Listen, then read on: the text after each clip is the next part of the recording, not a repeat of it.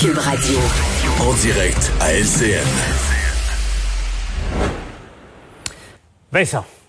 Paul. Grosse nouvelle aujourd'hui. Vendredi, gouvernement fédéral qui va de l'avant. Es-tu surpris que Justin Trudeau dirige le premier gouvernement qui oblige la vaccination à, à ses employés? C'est pas venu euh, de l'Ouest, c'est pas venu de François Legault, c'est venu de Justin Trudeau aujourd'hui. C'est vrai. Justin Trudeau qui, euh, dans certains points, a été très lent à réagir pour freiner euh, la, la, propagation de, des variants, entre autres du virus tout d'abord avec la frontière. Donc là, euh, va de l'avant. Alors, est-ce qu'on veut donner justement le ton à la campagne? Parce que j'ai l'impression, Paul, on est très inquiet. On lance une campagne, puis là, on ne pouvait plus attendre parce que les cas montent et ça va devenir un peu indécent de se lancer en campagne. À mon avis, dans deux, trois semaines, ça aurait plus de bon sens déjà. Et ça, on le sait, alors on préfère l'annoncer tout de suite. Donc, de donner un signal fort qu'on s'attaque à la pandémie, euh, peut-être que c'est pour sauver un peu les meubles de ce qui s'en vient dans les prochaines semaines.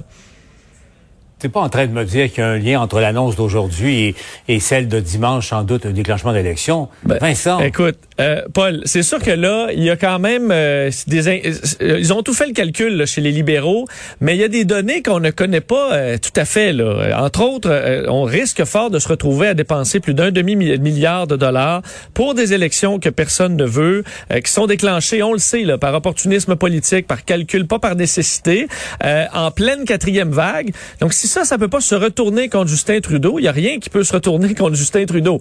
Euh, donc là, est-ce que les libéraux sous-estiment la fatigue du public face à la pandémie, la fatigue du style Justin Trudeau aussi, parce que euh, Trudeau, on l'a vu beaucoup là dans les derniers mois, les points de presse, les réponses euh, qui sont automatiquement euh, vaseuses, là, dépouillées de toute substance. Ça, il peut y avoir une fatigue dans la population, mais on fait le pari que on est assez fort pour pouvoir avoir un gouvernement majoritaire. Et ce pari-là, on le fait probablement en raison de la faiblesse dans l'opposition. Et ça, faut regarder qui sont les adversaires de Justin Trudeau. Et c'est sûr qu'il y a personne là-dedans, peut-être à part Yves-François Blanchet, euh, qui est vraiment sur une base solide. Euh, et ça, ça va être un des points d'interrogation de la campagne. Est-ce qu'un de ces chefs-là, euh, Renaud O'Toole, Jack Metzing, est-ce que, bon, ça au Parti vert, sont en pleine crise de leadership. Est-ce qu'il y a quelqu'un vraiment qui peut prendre le momentum de ça? C'est pas évident. L'autre question, Vincent, que ça, ça, soulève, parce que c'est intéressant de juste voir l'actualité d'aujourd'hui. Tu as vu euh, Christian Dubé à Québec ce matin qui, encore une fois, a, a, a fait des reproches au gouvernement Trudeau là, sur les voyageurs qui entrent et puis euh, les mesures qui sont moins contraignantes qu'elles l'étaient début euh, juillet. Bon, reproche de Québec à Ottawa euh, d'être trop mou, en quelque sorte, avec les, avec les voyageurs. Mais là, là, Ottawa prend une initiative quand même importante. Là. Je rappelle, tous les, les fonctionnaires fédéraux devront être vaccinés. C'est intéressant de voir du côté de Québec, tu sais.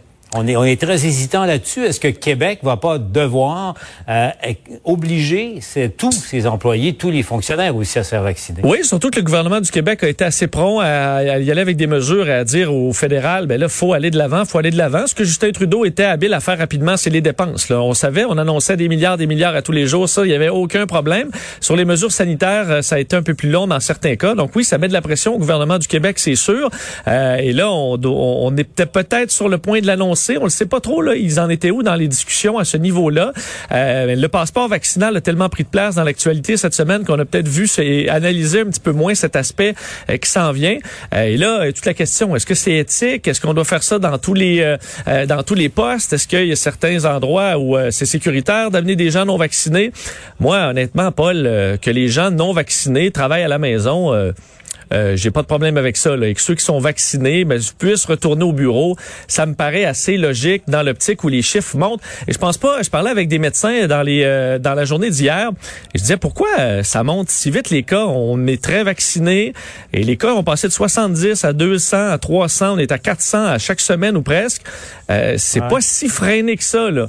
Alors on se rend compte que le variant circule beaucoup parmi les non vaccinés, beaucoup plus qu'on pensait. Donc on aura peut-être des gestes à faire parce que sinon cette courbe-là, comment on veut l'arrêter? Ben, c'est pas le passeport vaccinal qui peut ralentir, peut ralentir la courbe. Parce que ça peut taper la courbe? Je suis pas sûr. Alors, il faudra peut-être des gestes supplémentaires incluant la vaccination des employés de l'État. Ce sera à suivre. Donc, Vincent, un plaisir de te retrouver à chaque jour. Je te laisse retourner à ton émission et salutations encore une fois à tous tes auditeurs et auditrices à Cube Radio. Bon après-midi.